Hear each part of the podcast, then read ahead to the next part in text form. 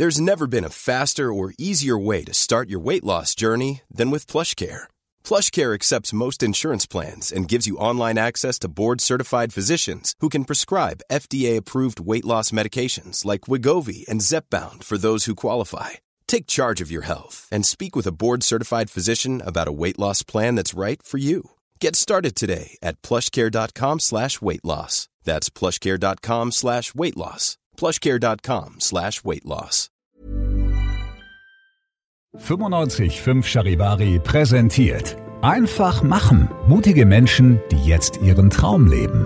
Der Podcast mit Susanne Brückner. Herzlich willkommen zu meinem neuen Podcast, der für mich ein echtes Herzensprojekt ist.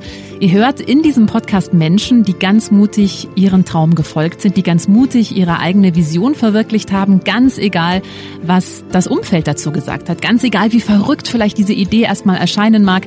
Diese Menschen haben alle eins gemeinsam, sie haben sich nicht beirren lassen und sind einfach ihren Weg gegangen und sagen jetzt, wir sind glücklicher als jemals zuvor. Ich hoffe, diese Geschichten inspirieren euch genauso wie mich und ich wünsche euch jetzt ganz viel Spaß beim Zuhören. Ich freue mich sehr, heute Anna Diermeier begrüßen zu dürfen. Hallo Anna, schön, dass du da bist. Hallo Susanne, vielen Dank. Und äh, als ich deine Geschichte gehört habe, musste ich an Paw Patrol denken. Du hast ja auch kleine Kinder, kennst du wahrscheinlich diese, diese Ja. Hunde, die da immer irgendwie äh, was Gutes tun für die Welt. Da gibt's ja diesen einen, der immer sagt, nicht verschwenden, wiederverwenden. Ich weiß nicht genau, wie der heißt, der Hund. Ah, ja. Aber da musste ich gleich an dich denken, denn du hast es dir ja auch ähm, zur Aufgabe gemacht, eben nicht zu verschwenden, sondern Dinge wieder zu verwenden, abzucyceln. Und du hast ein Startup gegründet, das heißt zurück. Erklär uns bitte erstmal, was du genau machst. Ja, das ist ein voll cooler Vergleich. Und zwar zurück ist ein Designstudio und auch ein Shop. Und mit dem Studio mache ich Konzepte für Firmen, wie ich ihren Textilmüll oder auch anderen Müll wiederverwenden kann, wieder zurück in den Kreislauf bringe. Und im Shop gibt's meine eigene Kollektion, auch aus existierenden Materialien, zum Beispiel aus Hotelwäsche. Und was machst du dann aus Hotelwäsche?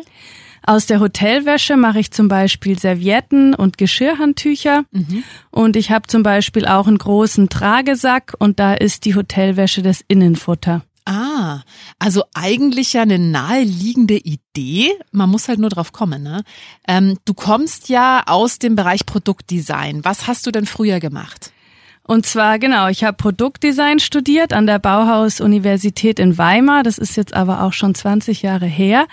Und ich habe, äh, mein erster Job war in der Automobilbranche, hier in München bei Mini und BMW. Und was hast du da genau gemacht? ähm, Farb- und Materialdesign, also auch eigentlich schon immer Materialien entwickelt, Grafiken entworfen für Editionen, Farbkonzepte, für Showcars, das Ganze drum und dran. Mhm. Und dann gab's ja so einen Tag, der so ein bisschen die Initialzündung war für dein Start-up. Äh, nimm Genau. uns mal mit, was ist damals passiert? Was war das für ein Tag? Und zwar, ich war schon ähm, das zweite Mal in Elternzeit. Ich habe zwei Töchter. Und ich war mit meiner zweiten Tochter bei der Fridays for Future Demonstration Ende 2019 war das. Und ich hatte sie im Tragetuch und ja, wir sind da bei der Demo mitgelaufen und ich habe überall die Kinder gesehen und ich habe gedacht, mich hat so gepackt, ich habe Gänsehaut bekommen und ich habe gedacht, ich muss jetzt was Positives machen, Ich muss jetzt was tun, um die Welt zu retten. zu retten quasi. Genau. Äh, Und dann hattest du die Idee oder äh, war die schon länger in deinem Kopf oder kam die dann wirklich erst, als du gemerkt hast, hey, ich will jetzt irgendwas Gutes tun? Und zwar, ich habe dann erstmal angefangen mit einem Instagram-Account. Ähm, der heißt zurück, weniger anders besser, also darum geht's. Und habe dann aber alles Mögliche gemacht. Also ich habe Gemüse im Garten angepflanzt, ich habe vegane Rezepte geteilt und ich habe aber gemerkt, ich bin doch Produktdesignerin und das ist doch das, was ich kann und auch liebe. Und ähm, ja, dann hatte ich so einen Druck für eine Serviette schon länger im Kopf, den ich eigentlich gerne umsetzen wollte.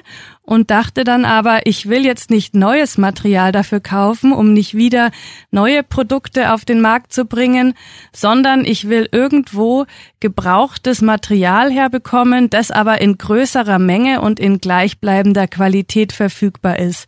Also es ging nicht um ein Do-it-yourself-Projekt, die eigenen Stoffe aus dem Keller mhm. ähm, zu recyceln, sondern es ging schon um einen ja, systemischen Ansatz. Und da bin ich auf die Idee mit der Hotelwäsche gekommen, die ja von den Wäschereien gewaschen und auch angeschafft wird. Und da gibt's eben manchmal so ein Leck, dass Hotels die Wäsche nicht mehr wollen oder brauchen oder Hotels schließen und die Wäscherei dann die Wäsche im Haus hat und so vielleicht nicht mehr weiterverwenden kann. Und an die Wäsche äh, bin ich dann dran gekommen. Ja, wie haben die reagiert? Waren die dankbar oder war das schwierig? Ähm, also es war super easy. Direkt die zweite Wäscherei, die ich angerufen habe hier im Raum München, hat gesagt, ja super, Sie können gerne vorbeikommen. Das haben wir hier containerweise rumstehen. Ach wow. Und ähm, die machen schon was mit der Wäsche. Also es geht normal ins Downcycling. Also es werden so Malerfliese und Dämmmaterial hergestellt.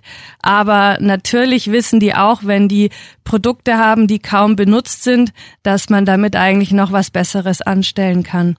Also die waren ähm, super kooperativ. Mhm. Und dann hast du angefangen, aus dieser Hotelwäsche diese Servietten zu drucken. Und wo hast du die dann angeboten? Dann hast du den Online-Shop gegründet. Mhm.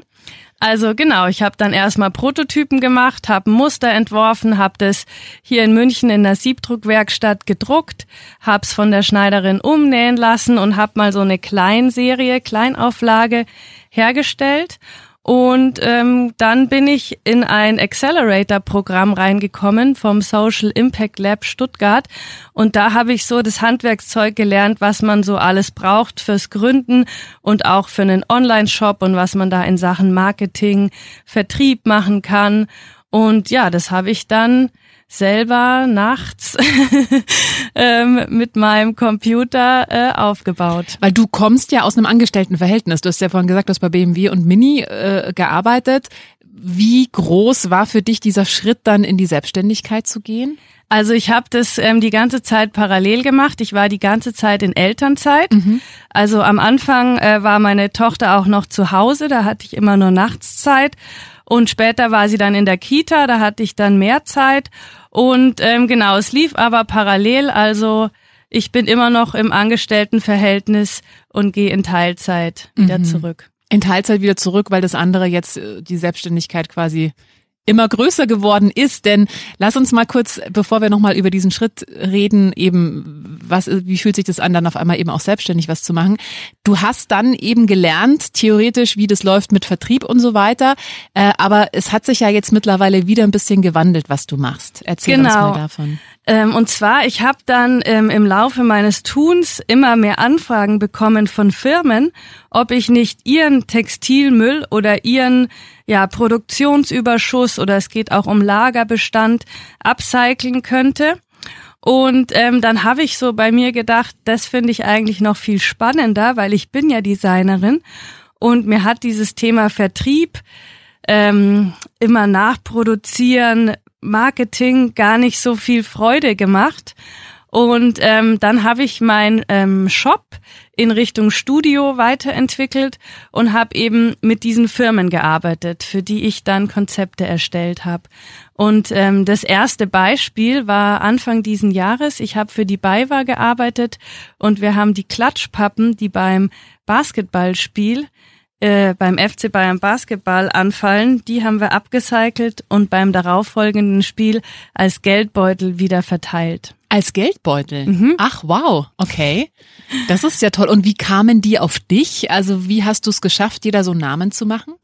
Ähm, also vieles läuft, äh, glaube ich, über Social Media mhm. und auch über ein paar so äh, Zeitungsartikel oder so, ähm, in denen ich erwähnt werde. Aber das war tatsächlich auch ein persönlicher Kontakt mhm. dabei war. Aber das zeigt ja auch, dass die Firmen durchaus auch ein Bewusstsein haben, dass die eigentlich auch gerne eben mit ihren äh, Restbeständen oder mit dem Müll, in Anführungsstrichen, der da anfällt, dass äh, die schon auch dann eine gewisse Verantwortung sehen oder gerne auch das upcyclen würden oder gerne wiederverwenden würden, aber dass es da halt meistens an Ideen dann letztendlich nur fehlt, ne? Genau, also ich glaube auch, dass das Bewusstsein dahingehend ähm, sich stetig äh, ja steigert.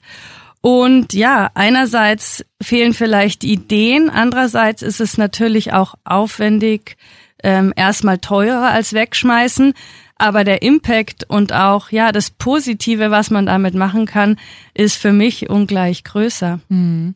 Du hast ja damals auf dieser Fridays for Future äh, Demonstration dieses Gefühl gehabt, boah, ich will was machen, ich möchte irgendwie auch einen Impact auf die Welt haben, ich möchte was Gutes machen. Ähm, hast du das Gefühl, das ist jetzt erfüllt oder treibt es dich da noch irgendwie weiter? Also ich habe schon das Gefühl, dass ich einen positiven Impact habe und ähm, auch ja die Followerschaft auf Instagram zum Beispiel oder auch mein direktes Umfeld positiv beeinflussen kann.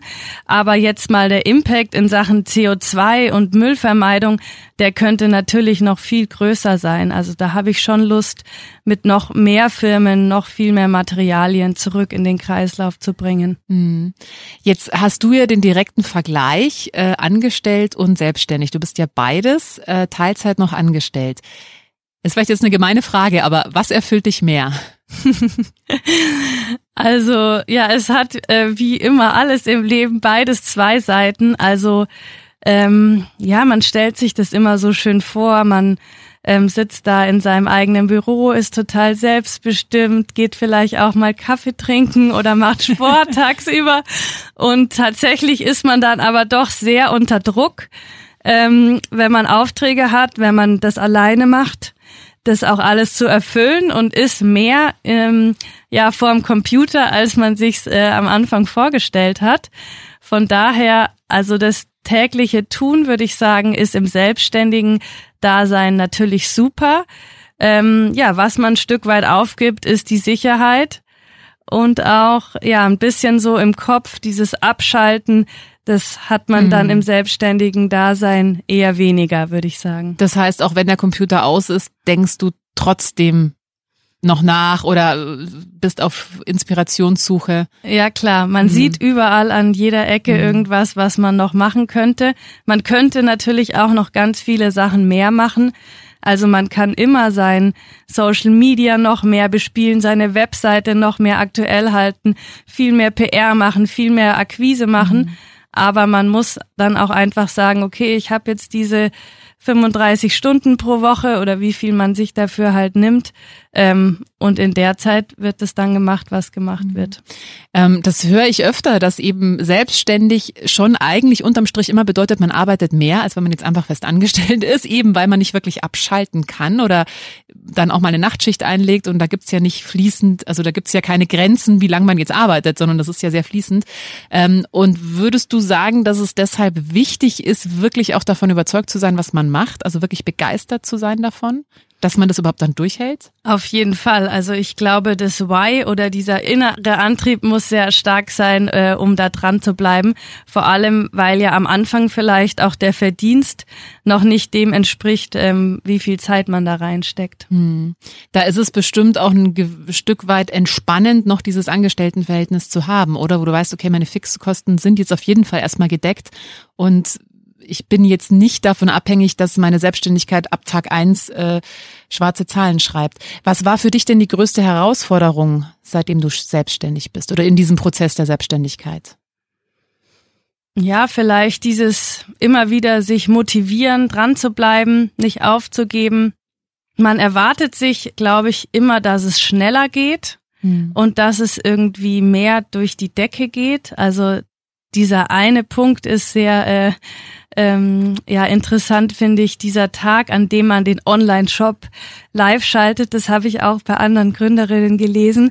Man denkt, boah, jetzt geht's ab, jetzt kaufen die Leute und was passiert? Nichts, ja. weil keiner kennt deinen. Online-Shop.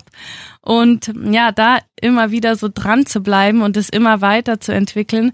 Und es gibt letztendlich nie diesen Punkt, oder bei mir gab es ihn bisher nicht, wo es dann wirklich so ein Selbstläufer wird, sondern man muss immer dranbleiben und immer wieder das Ganze vorantreiben. Mhm. Was hättest du dir denn gewünscht zu wissen, bevor du gegründet hast, was du jetzt gelernt hast? Ja, ich ähm, ich hätte mir natürlich gewünscht, dass ich das alles schon gewusst hätte, was ich jetzt weiß. Ich kann jetzt gar nichts Konkretes benennen. Und ich glaube aber auf der anderen Seite, dass man da auch irgendwie durch muss. Also, dass man es einfach alles lernen muss. Ein Thema ist vielleicht dieses, dass eben ein Online-Shop, sobald er live geschaltet wird, nicht automatisch läuft, sondern dass man dann einfach weiter dran arbeiten muss. Und ähm, ja, dass es sich einfach langsam entwickelt und man keine Wunder erwarten darf. Hm. Ähm, als du diese Idee hattest, eben dieses Upcycling zu machen, hast du diese Idee mit Freunden besprochen? Hast du geguckt, okay, ist es wirklich was, was auch andere gut finden, wo es einen Markt gibt? Oder warst du so überzeugt davon, dass du wusstest, ich mach das jetzt einfach? Also klar, mit meinem engeren Umfeld habe ich darüber gesprochen und was mir dann aber so einen Push gegeben hat, dass die Idee relevant sein könnte, war eben diese erste Bewerbung bei einem Accelerator-Programm beim Social Impact Lab in Stuttgart, wo ich dann angenommen worden bin und da habe ich gedacht, okay, hm. also das, wenn die das gut finden, dann ist das vielleicht relevant. Und ähm, Trotzdem habe ich ja meine Idee auch mehrmals geändert oder mhm. die Richtung geändert. Erst habe ich gedacht, okay, das läuft über den Shop, über die eigene Kollektion. Dann wollte ich gerne für Hotels den Service anbieten, ihre Wäsche abzucyceln. Da habe ich ein Riesenpotenzial gesehen. Das war dann aber gar nicht so. Und dann bin ich ja zu dem Studio gekommen. Mhm. Also man muss auch sehr flexibel bleiben und die Idee immer wieder anpassen. Mhm, ich glaube, das ist ein ganz wichtiger Punkt. Und das ist ja auch, äh, hört man von Gründern, viele denken ja, jemand hat eine tolle Idee und wird dann über Nacht erfolgreich und berühmt so ungefähr. Aber so ist es ja nicht, sondern ich höre das ganz oft von Gründern, die teilweise mit was ganz anderem angefangen haben und dann gemerkt haben, ah, das funktioniert nicht, na gut, dann probiere ich mal das, dann probiere ich mal das, dann probiere ich mal das. Also da brauchst du einen langen Atem, glaube ich, und eben eine große Flexibilität. Ja, genau, auch das hört man immer am Anfang, dass man die Idee vielleicht verändern wird und man denkt, nee, mhm. meine Idee, die ist doch super, die bleibt so. Aber ähm, genau, es ist tatsächlich so, dass man am besten mit einem ganz einfachen Prototypen oder mit einer ganz kleinen Serie rausgeht und testet, ob die Leute das gut finden, ob das überhaupt jemand kauft, ob es einen Markt dafür gibt. Und bei dem merkt man dann schon, okay, das ist vielleicht interessant, der Aspekt, aber der andere eher weniger. Und so verändert man dann permanent eigentlich die Idee. Und ähm, ja, bis man was gefunden hat, was dann wirklich richtig relevant ist. Mhm. Aber du würdest jetzt nicht ausschließen, dass deine Idee sich nochmal weiter verändert? Oder sagst du, nee, ich glaube, dass mit diesem Studio bin ich jetzt angekommen? Also ich denke, dass das Studio eine gute Sache ist, aber ich habe jetzt zum Beispiel ja noch nicht den Kunden, für den ich das regelmäßig in großer Stückzahl machen kann.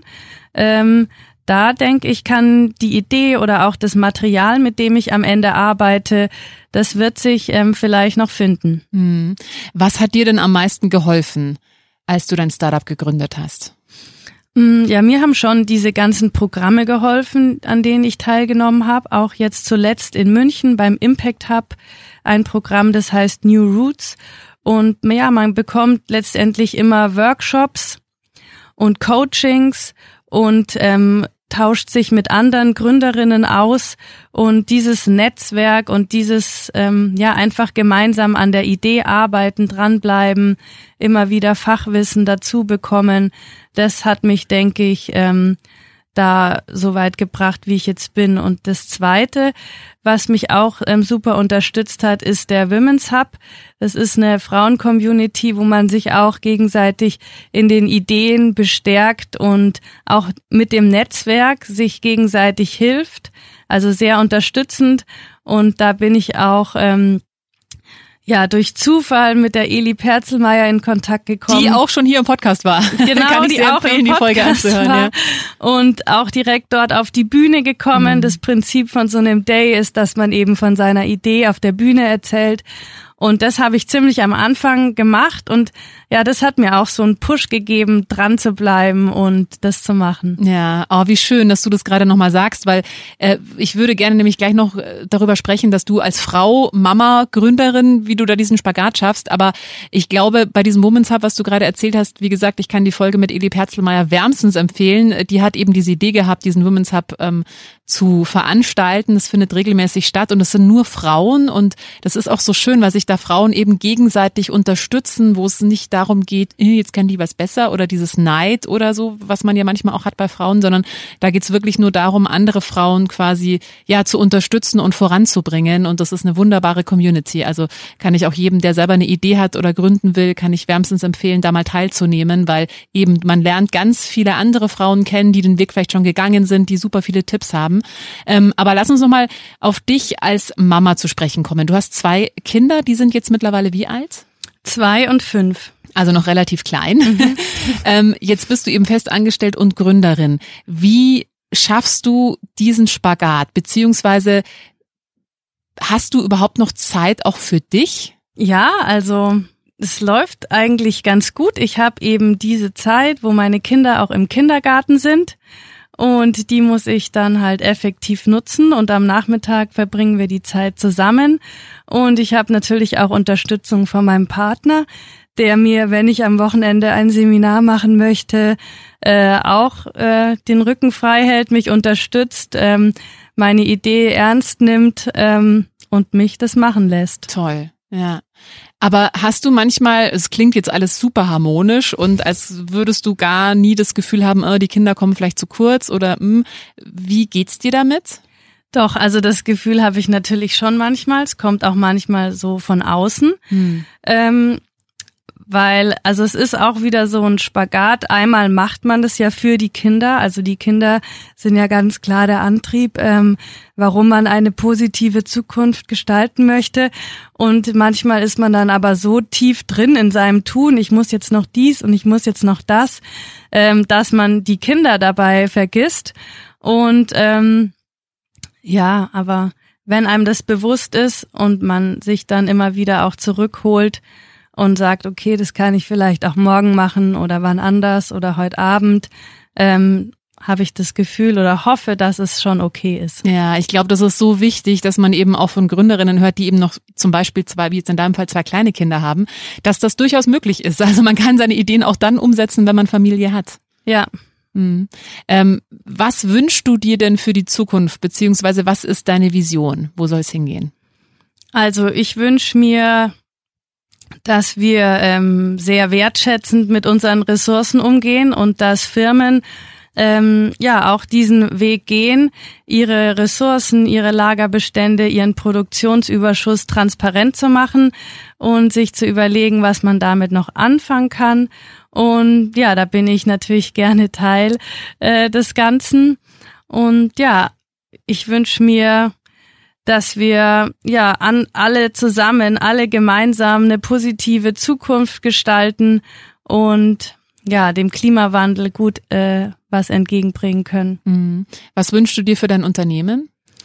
Äh, für mein Unternehmen wünsche ich mir, dass es ja weiter stetig wächst, dass ich ähm, gute Kunden, gute Partnerschaften, gute Kooperationen äh, knüpfen kann und ja, ganz viele Materialien zurück in den Kreislauf bringe. Anna Diermeier war das. Sie hat das Startup zurückgegründet und äh, ganz, ganz toll, was du machst. Du nimmst eben Restbestände von Firmen und upcycles die. Du hast es vorhin erzählt, du hast diese äh, Klatschen von Bayer, die beim FC Bayern Basketball ausgeteilt werden, ähm, zu Geldbeuteln umfunktioniert. Die wurden beim äh, nächsten Spiel dann verteilt. Also ganz, ganz toll, was du machst. Vielen Dank und alles Gute für dich. Vielen Dank. Wenn dir diese Folge gefallen hat, dann äh, freue ich mich sehr, wenn du meinen Podcast abonnierst, wenn du ihn teilst oder wenn du mir einen Kommentar da lässt. Einfach machen. Mutige Menschen, die jetzt ihren Traum leben. Präsentiert von 955 Charivari. Wir sind München.